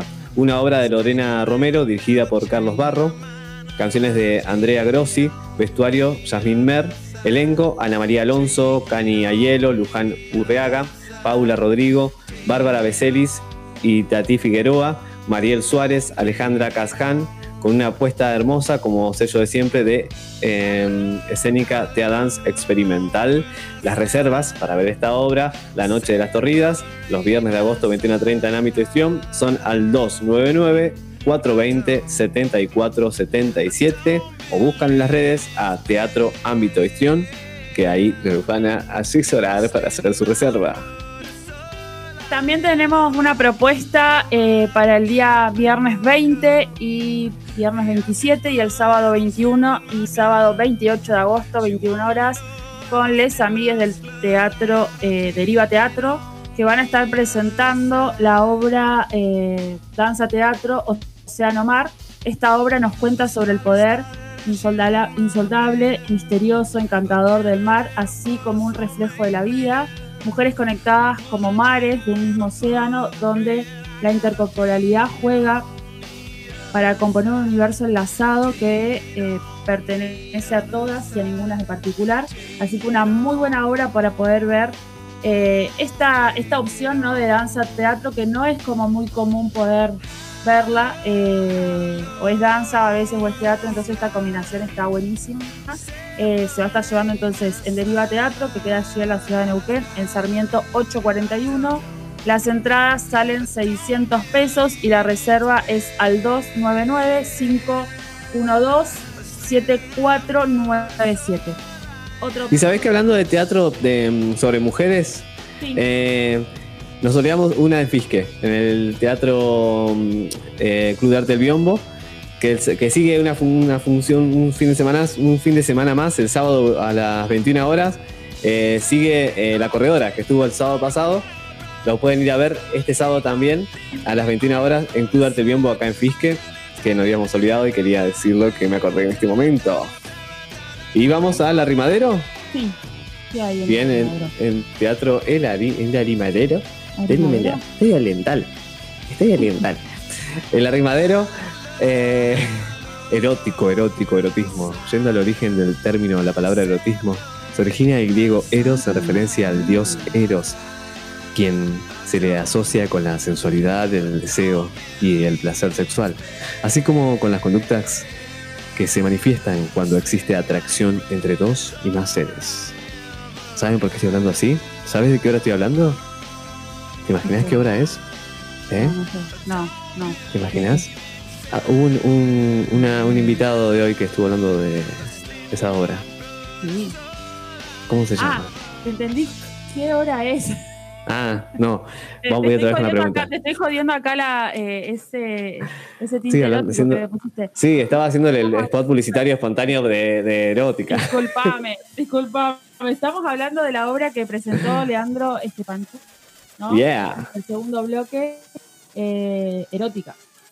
Bien, erótica, que va a estar los sábados de agosto a las 20 horas en el Arrimadero Teatro. La pasión de siempre con una intensidad única abordada desde el placer y el deseo erótica.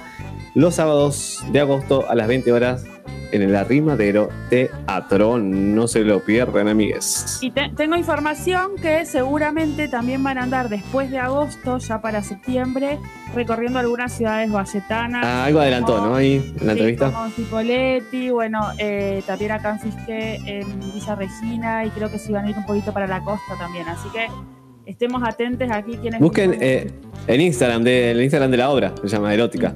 erótica. Eh, buscan ahí, de paso ven las fotos, así se tientan a ir, ¿no? A ver la obra. Yo también tengo otra obrita, La penúltima oportunidad de Rafael Brusa, todos los sábados del mes de agosto, bueno, el 7, el 14 que ya pasaron, pero tenemos la opción de poder ir el 21 y el 28 a las 21 horas. Es una comedia negra y desopilante. Marta y Juana son dos amigas que viven en un pequeño pueblo, han pasado toda su vida compitiendo entre sí por todo, por los novios, la ropa, el trabajo, y ahora, ya en otro plano, siguen en esa guerra absurda en la búsqueda de un novio compartido. El amor que conduce a la muerte, ¿es amor? Se preguntan ellas en medio de su viaje. Así que una muy buena opción. Las actrices eh, que participan, eh, Laura Sarmientos, Silvana Feliciani, el director es Dardo Sánchez, la obra es de eh, Rafael Brusa, la escenografía y iluminación de Bárbara Treves. eh, y las entradas salen 500 pesos, las reservas son por WhatsApp al 299-5713-050. Eh, así que bueno, una buena opción también para ver más teatro y más teatro en la ciudad de Neuquén. El fin de pasado estuvimos viendo meticuloso recorte de señoritas rancias aquí en el Teatro de la Estación. Yo ya la había visto anteriormente y obviamente la fui a, a- repetí, repetí función. Eh, una obra que me encanta, me encanta y me encantó la función de, este fin de semana. ¿Qué te pareció, Lidia, que también fuiste a verlo por primera vez a, a la obra? Sí, yo fui por primera vez. La verdad que me encantó. eh, muy. Muy fresca, igual la obra. O sea, más allá de que es humor negro y, y- y todas esas características que tienen el, vestuario, el maquillaje, el texto en sí, era como muchos elementos por ahí actuales que no. o condimentos que se tienen a veces en reuniones familiares o en conflictos familiares, eh, esas cuestiones medias tapadas y ocultadas, pero a la vez tenía como una frescura a ellas, así que la verdad que me gustó muchísimo. Y lo que más me gustó fueron los diálogos, los diálogos que había. Muy bien. Así que si cuando estén atentos, cuando vuelvan por acá, si no las todavía no se fueron a ver, eh, recomendadísimo, si andan por ahí y se encuentran en cartelera la obra, eh, no se la pierdan. ¿Y qué más tenemos para hoy día? Ah, tenemos un, un estreno. Sí, sep- para septiembre es. Crash ¿Cuál? Teatro presenta ¿Y usted quién es? Una obra, muchas historias, un gran delirio, imperdible en teatro, ámbito de gestión. Atentes que se viene el estreno en. No, no tengo bien la fecha. Ah, los sábados. sábados los sábados a las 21.30 en septiembre, durante el mes de septiembre. Y ya están reservando para eh, las, primeras funciones, o sea, el primer sábado de septiembre, al 299 453 0771 o buscan eh, Microteatro Neuquén en Instagram y van a poder ver ahí ya el, el- el número si no lo alcanzaron a anotar para reservar o se comunican por, a través de, de ese Instagram. Eh, es en Teatro Ámbito de Gestión de Neuquén a partir de septiembre, todos los sábados, 21 a 30 horas. Y, te- Y ¿qué me más? parece que, que ya estaríamos un poco, pero les recordamos que la corredora sigue un fin de semana más, este sábado 21 a 21 horas eh, en Teatro de Arte El Biombo. Así que quienes no han ido a ver la corredora, sigue la posibilidad de, de poder ver esta obra. El viernes 20, rapidito, paso es- esta información, en el Teatro de la Estación, nos habíamos olvidado, va a estar... Ah, sí, eh, también, me olvidaba. Sí, va a estar Marcelo Pellejero, el Pelle, Fernando Carbona y el H, eh, con una, un espectáculo de música y cuentos eh, de por acá, así que también una buena opción para escuchar monólogos, poesía, música. Y por último, el martes 20 de agosto, 21 horas, vas a estar visitando la ciudad de Quisque Menuco Matías Rivas. Recuerden que también Matías pasó por aquí por, por La Rosca y va a estar presentándose en Paganos. eh, que queda en la calle San Martín, casi esquina Avenida Roca, en la ciudad de Fisquemenuco. Así que otra opción para poder ver. No sé cómo estamos, me parece que ya estamos medios con el tiempo agotados, pero bueno, siempre tratamos de subir igual todos los flyers, información que nos mandan a nuestras redes, principalmente al Instagram, que es el que más movemos, y Facebook. Eh, así que quienes no alcanzaron a anotar y escuchar, tienen la opción todavía de revisar las historias de Instagram de La Rosca, donde subimos también toda esta información. Bien, y vamos a ir con un poquito de cumbia. Sí. con un, un lindo recuerdo de cumbia. Eh, un recuerdo, vamos a escuchar una canción que todos la conocimos por Gilda, pero no en este momento esta versión no está interpretada por Gilda, sino es como un cover que hicieron el, la Delio Valdés, Karina y Abel Pintos. Se han juntado y han hecho esta hermosa versión de paisaje. Y con esto nos despedimos hasta el próximo programa, el próximo martes, aquí en Antena Libre 891 y a través de Spotify también, y donde quieran escucharnos. Hasta el próximo martes, Lidia. Estuvo con nosotros Lidia Salazar haciendo, condu- conduciendo, Cintia Jara, eh, Que les, habla, que les habla el señor Luciano Batalla. Y como Gastón Acosta, a recordar a Gastón eh, Acosta. Sandy Giles. Y bueno, y a todos los que pasaron, y muchas gracias. Y nos volvemos a encontrar el martes. Y esto fue La Rosca, y nos vamos bailando. ¿Qué Nos vamos bailando. Sí, sí, obvio, obvio. Chau, chau. Chao. Ahí corre la mesa. Chau, chau. Momentos como este quedan en mi mente. No se piensa en el verano cuando cae la nieve. Deja que pase el momento y volveremos a querernos. Jamás la lógica del mundo nos ha dividido. Ni el futuro tan incierto nos ha preocupado.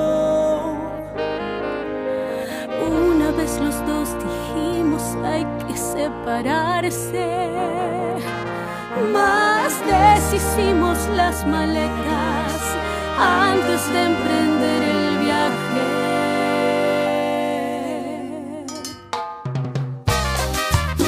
Para Gilda, con amor.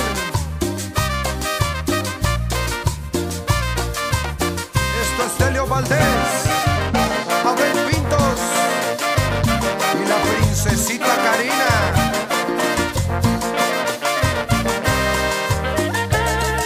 No debemos de pensar que todo es diferente.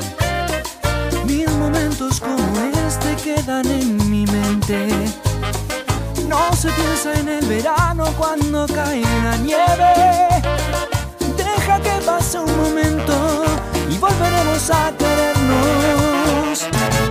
Jamás la lógica del mundo nos ha dividido y el futuro tan incierto nos ha preocupado. Hay